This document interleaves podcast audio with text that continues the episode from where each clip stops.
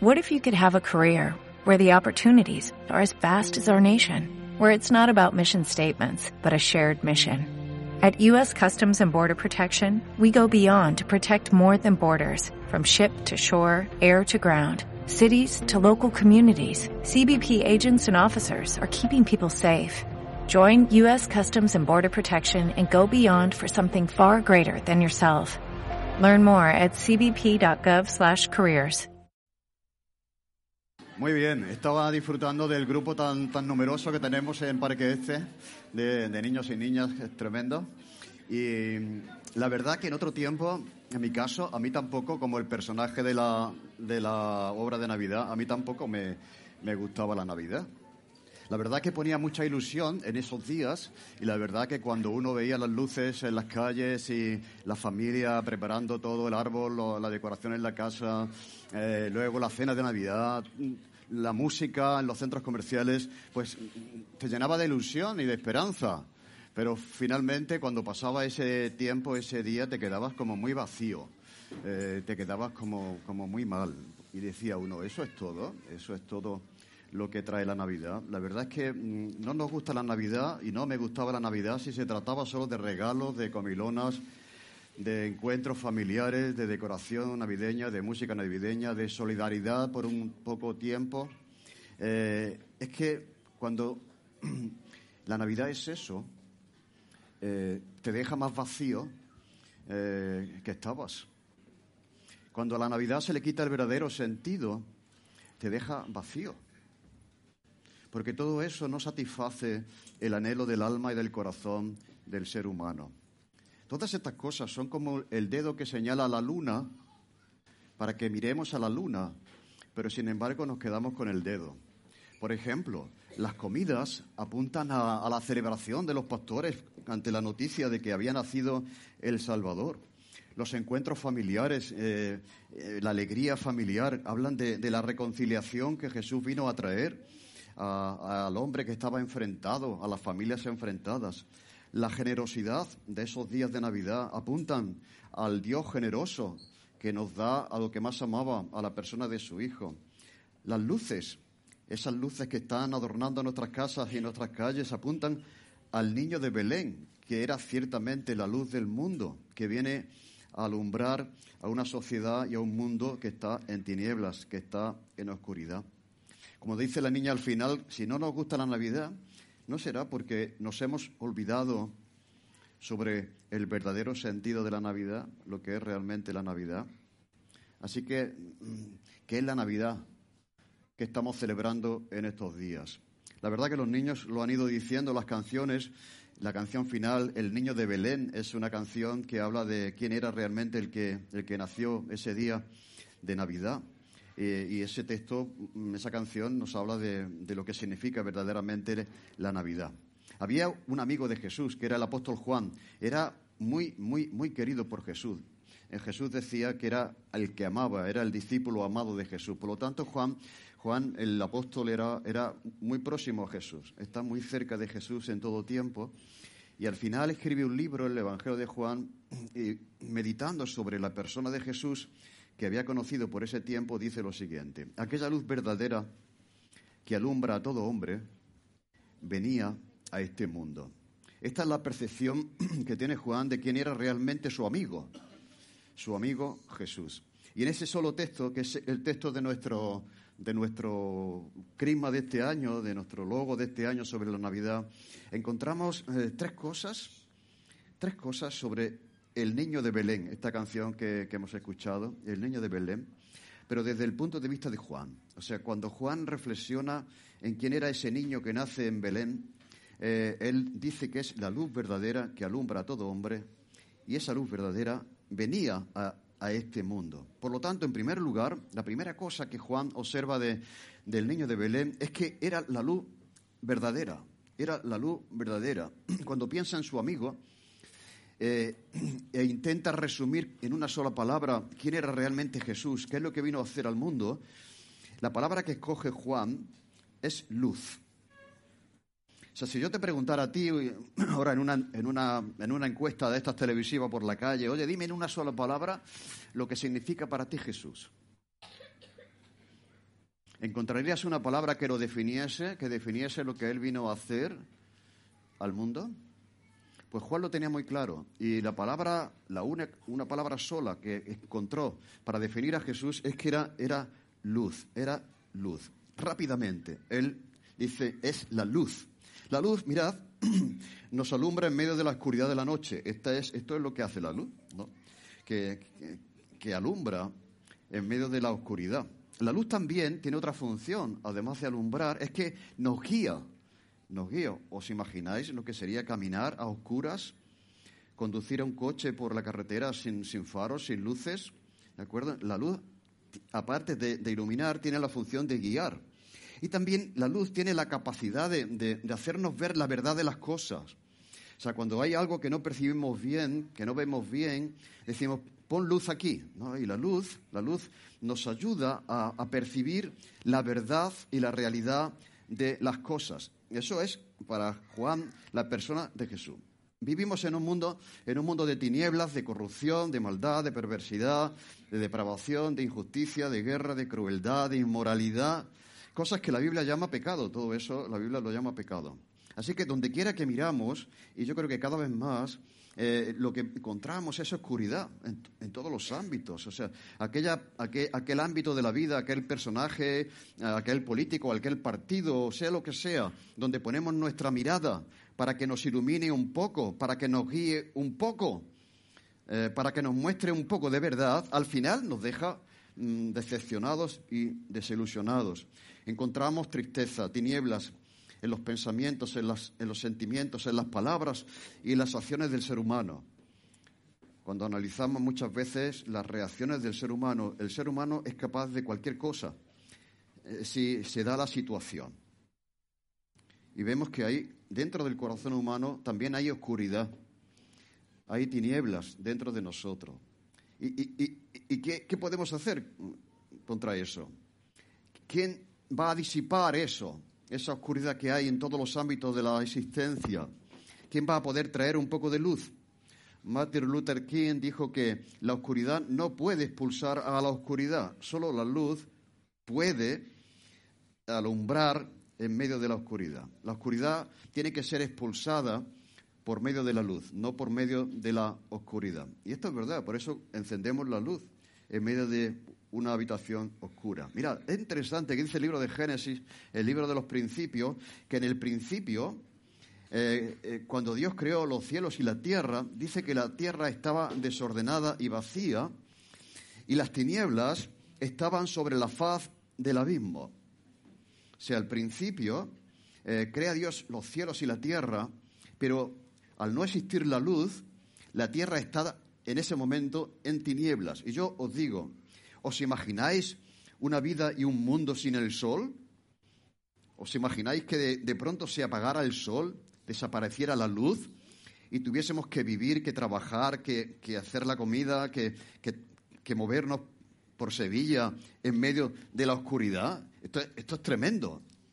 Vivir en un planeta sin luz, sin sol. Pero dice un poco más adelante que en medio de la oscuridad dijo Dios, sea la luz, y fue la luz y Dios vio que esa luz era buena. En un sentido, el mundo físico necesita de la luz física del sol, pero el mundo espiritual, el ser humano necesita una luz que pueda alumbrar, iluminar el alma y el corazón de cada ser humano. Necesitamos la luz del sol para vivir nuestra vida física, pero necesitamos la luz de Jesús para alumbrar para que alumbre nuestra vida espiritual. Y esa luz vino a este mundo. esa luz es Jesús que viene a iluminar eh, al mundo y a la persona que cree en Él y que quiere ser iluminada por Él. Por lo tanto, Jesús es luz. En segundo lugar, esta expresión de Juan también nos dice que es la luz verdadera. Muy interesante esto, porque no solamente dice que Jesús es luz, sino que es la luz verdadera. Eh, si habla de luz verdadera, quiere decir que puede haber luces que no son verdaderas. Que pueden existir luces que sean falsas. Y en un sentido, todo esto que hemos mencionado, que, o que el, actor eh, estaba diciendo que no le gusta la Navidad, todo, todo esto que ha mencionado, la comida, la iluminación, la solidaridad, la familia, todo eso, en un sentido pueden ser luces falsas. O sea, que nosotros pensamos que eso va a iluminar el alma, nuestro corazón, nuestra sed de verdad, y, finalmente nos decepciona. Así que los regalos, las comilonas, los encuentros de Navidad, la decoración puede ser, puede ser, si solo es eso, la Navidad, una luz falsa que no termina por llenar nuestras necesidades espirituales y, dejar, y dejarnos más vacíos de lo que estábamos al principio. En tiempos de Jesús, como los nuestros, eh, circulaba todo tipo de, creencia, todo tipo de religión, todo tipo de filosofía que la gente seguía. O sea, si hoy preguntamos en la calle, oye, ¿cuál es tu visión de la vida? ¿Cuál es tu filosofía para la vida? Cada uno tendrá la suya. O sea, cada persona tiene su, propia religión, cada persona tiene su, su propia idea sobre la existencia humana, sobre la vida sobre el sentido de la vida, sobre la felicidad, dónde se encuentra. O sea, hay tantas religiones ahora ya como personas hay en el mundo. Son luces que pretenden iluminar eh, al alma humana, al corazón humano. Y, cada, cada luz que se enciende en nuestro mundo, pues ilumina el camino, las creencias, los valores, las prioridades y las acciones de la gente. O sea, al final nosotros actuamos en base a lo que pensamos. Y si pensamos que la vida es eso, pues actuamos de acuerdo a lo que pensamos que es la vida. Y si nosotros eh, pensamos que la felicidad está allí, pues nosotros lo perseguiremos porque pensamos que la felicidad está, está allí. Es una luz que estamos siguiendo. Y yo creo que cada persona tiene una luz que sigue que puede ser la religión para unos, que para otros no. Yo no quiero saber nada de religión, pues, pues es la política. No, no, no. Yo, para mí, es la economía, es, la psicología. Todo esto es lo que tiene la solución para, la, sed del alma humana. Y por eso Juan dice que cuidado, que, que, que Jesús es la luz verdadera, lo cual dice que puede haber luces que no son verdaderas, que son falsas. Quizás Juan había vivido en otro tiempo en su vida, antes de conocer a Jesús, siguiendo otras luces que no era la que Jesús traía. Y por eso llega a decir en esa frase eh, que Jesús es la luz verdadera. Yo te quiero hacer un reto a ti en esta mañana. Yo creo que todos estamos buscando la verdad. O sea, ¿quién no busca la verdad? Aquello que, responda realmente a los interrogantes de la vida, aquello que responda realmente al anhelo del corazón humano, del alma humana. ¿Quién no busca la verdad? Y en un sentido, estamos, estamos todos buscándola. Estamos todos buscando, buscando esa, esa verdad. Eh, pero cuando Juan conoce a Jesús, ya deja de buscar la verdad. Yo lo que digo, porque me pasó a mí personalmente, mm, sin darnos cuenta, sin darnos cuenta, todo ser humano está buscando esa luz que ilumine su camino que sea verdadera, que nos ayude a, entender la verdad, que ilumine nuestro caminar. ¿Entendéis? Todo ser humano la está buscando en una u otra cosa. Pero yo te digo que cuando conoces a Jesús, ya dejas de buscar. Dejas de buscar. yo te invito a que, a que leas el Nuevo Testamento y, leas acerca de la persona de Jesús y verás cómo ya dejas de buscar. tendrás que seguir luchando en la vida, sacar adelante a tus hijos, seguir trabajando em, duramente, ¿me entendéis? Tendrás que enfrentar adversidades y problemas y, todas las cosas que trae la vida. Pero yo te aseguro que cuando tú conoces a Jesús, descubres la verdad, que estabas buscando eh, sin darte cuenta y que ahora descubres que estaba en Él, en la persona de Jesús. No en la religión, no en la iglesia determinada, no en esta persona o en aquella, es en la persona de Jesús. Por eso dice Jesús, conoceréis la verdad y la verdad os hará libres. Y dejaremos de buscar la verdad, porque hemos encontrado que la verdad es la verdad que está en Jesús y Jesús mismo es la verdad. Por lo tanto, no sigamos luces falsas, porque os digo, terminarán tirándonos en la cuneta y dejándonos más amargados y frustrados de lo que estábamos al principio. Para Juan Jesús es la luz del mundo, pero también es la luz verdadera. Y otra cosa importante que dice ya en tercer lugar, en esa misma frase, que esa luz que era verdadera venía al mundo. Esto es muy interesante porque quiere decir Juan que la luz verdadera no estaba ya en el mundo, sino que, que venía al mundo. Por lo tanto, esto quiere decir que nada de lo que esté en el mundo es luz verdadera. La luz verdadera viene de fuera del mundo. Por lo tanto, no te ilumines con la religión, con el autor de moda, con la filosofía de moda, con el libro de autoayuda de, de moda, con el libro de cocina de moda ahora en Navidad, que salen los libros, los libros de autoayuda, todo tipo de libros que pretenden ser luces que alumbran nuestra vida y, nos pueden dar sentido y felicidad, eh, etcétera, etcétera. la luz verdadera no está en nada que el mundo pueda producir. Dice Juan que viene de fuera del mundo. Porque todo lo que hay en el mundo no es luz verdadera, es oscuridad. Y es un detalle muy interesante, por lo cual quiere decir que la luz verdadera no está dentro de ti, como te dice, no, tú, Dios está en ti, dentro de ti, el poder está en ti. No, la luz verdadera viene de fuera de ti, no está en ti. ¿Entendéis lo que quiero decir? Oh, la verdad está en esta filosofía, en esta religión, no sé qué, no sé cuánto, en este filósofo que ahora está de moda y tal. No, no, no, no hay nada en el mundo que pueda ser esa luz verdadera que viene de fuera del mundo. Dice que la luz verdadera venía a este mundo. No es del mundo, no la produce el mundo, sino tiene que venir de fuera, porque no está dentro, sino fuera de ti y fuera de este mundo, con sus filosofías, con sus religiones, con, todo, con todo lo que este mundo intenta ofrecer como luz verdadera.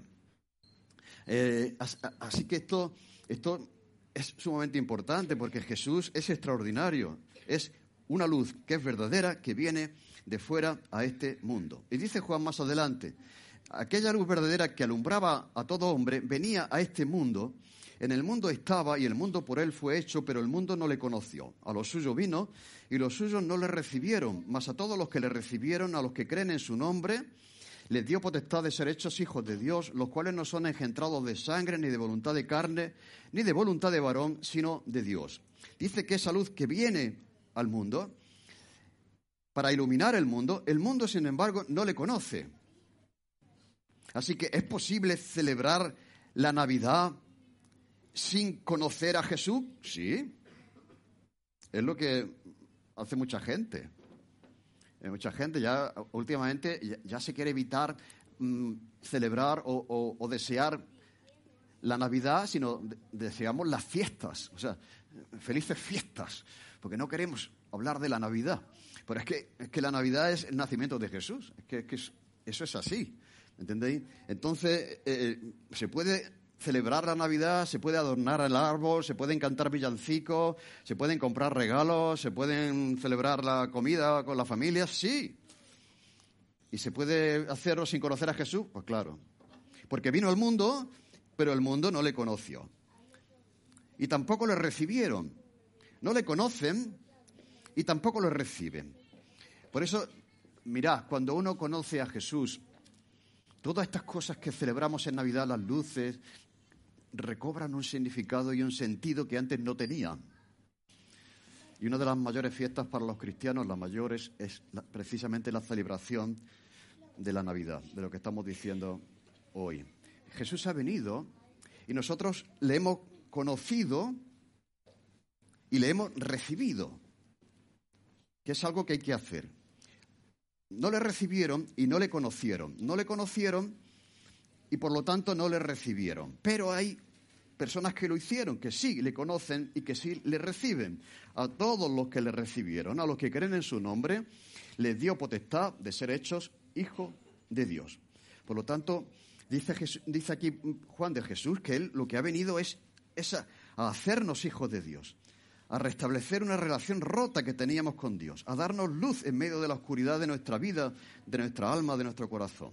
Dice que estos hijos de Dios ya no son engendrados de sangre, ni de voluntad de carne, ni de voluntad de varón, sino de Dios. O sea, es como, como que Dios nos adopta en su familia y ahora formamos parte de su familia y somos hijos de Dios. Por lo tanto, a todos los que le recibieron.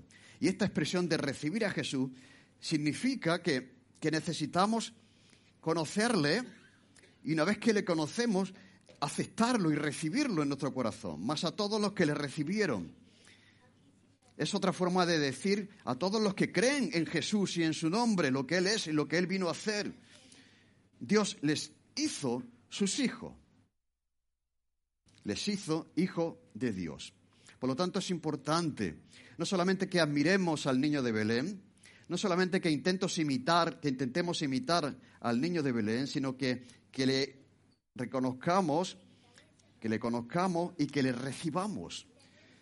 Que le digamos, como naciste en un establo un día en Belén, yo quiero que nazcas en mi corazón, dentro de mi corazón, en mí, en mi vida. ¿De acuerdo?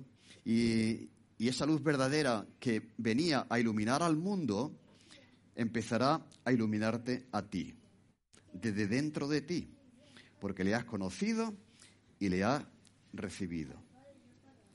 Así que no solamente Jesús ha venido para alumbrar al mundo, sino ha venido para alumbrarte a ti. No solo ha venido para guiar a un mundo desorientado, sino también ha venido para, para guiarte y encontrarte a ti y a mí cuando estábamos perdidos. No solamente Jesús ha venido al mundo para que el mundo vea y conozca la verdad, sino para que la veas y la conozcas tú. No, Jesús ha venido para ti, para iluminarte a ti, para guiarte a ti, para que le conozcas tú. No para que le conozca el mundo, sino para que lo conozcas tú. E, esta es la, grandeza de la Navidad, que Dios se ha hecho hombre para iluminarte a ti, para que tú puedas conocerle, creer en Él, recibirle y para andar contigo. Entonces ya todo lo demás tiene sentido.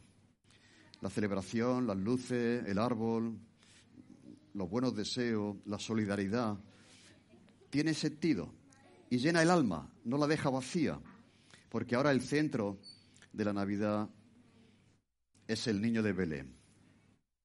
Y pasarás de no gustarte la Navidad a ahora me ahora entiendo y ahora me gusta, ahora me gusta la Navidad. Yo soy de los que me gustan la Navidad. Pero ¿por qué me gusta la Navidad? Por Jesús, no por todo lo demás. Todo eso señala con el dedo a Jesús. Si me quedo mirando al dedo, si me quedo con la familia, con la comida, quedarás vacío. Pero si miras a Jesús y celebras que ha venido a ti, para iluminarte a ti, para guiarte a ti, eh, descubrirás el verdadero sentido de la Navidad. Amén. Pues que eso sea algo que podamos disfrutar en estos días y si no conoces este sentido de la Navidad, pues puedes pasar de no gustarte, ahora sí, a gustarte la Navidad, porque la Navidad es el niño de Belén. Amén. Vamos a tener una palabra de oración. Te agradecemos, Señor, que podemos celebrar la Navidad. Señor, es una historia extraordinaria. Señor, que muchas veces el mundo se pierde y yo mismo me perdía durante mucho tiempo. Ponía mi énfasis en, en todas estas cosas externas que al final me decepcionaban, me, me defraudaban, pero ahora, Señor, entiendo que la Navidad es Jesús, viniendo a este mundo para darle luz. Y te damos gracias porque esa luz también alumbra mi vida, alumbra mi familia, alumbra, Señor, nuestros corazones y puede alumbrar a aquellas personas que todavía no te conocen. Te pedimos por ellas que puedan entender el verdadero sentido de la Navidad. En el nombre de Jesús. Amén. Amén.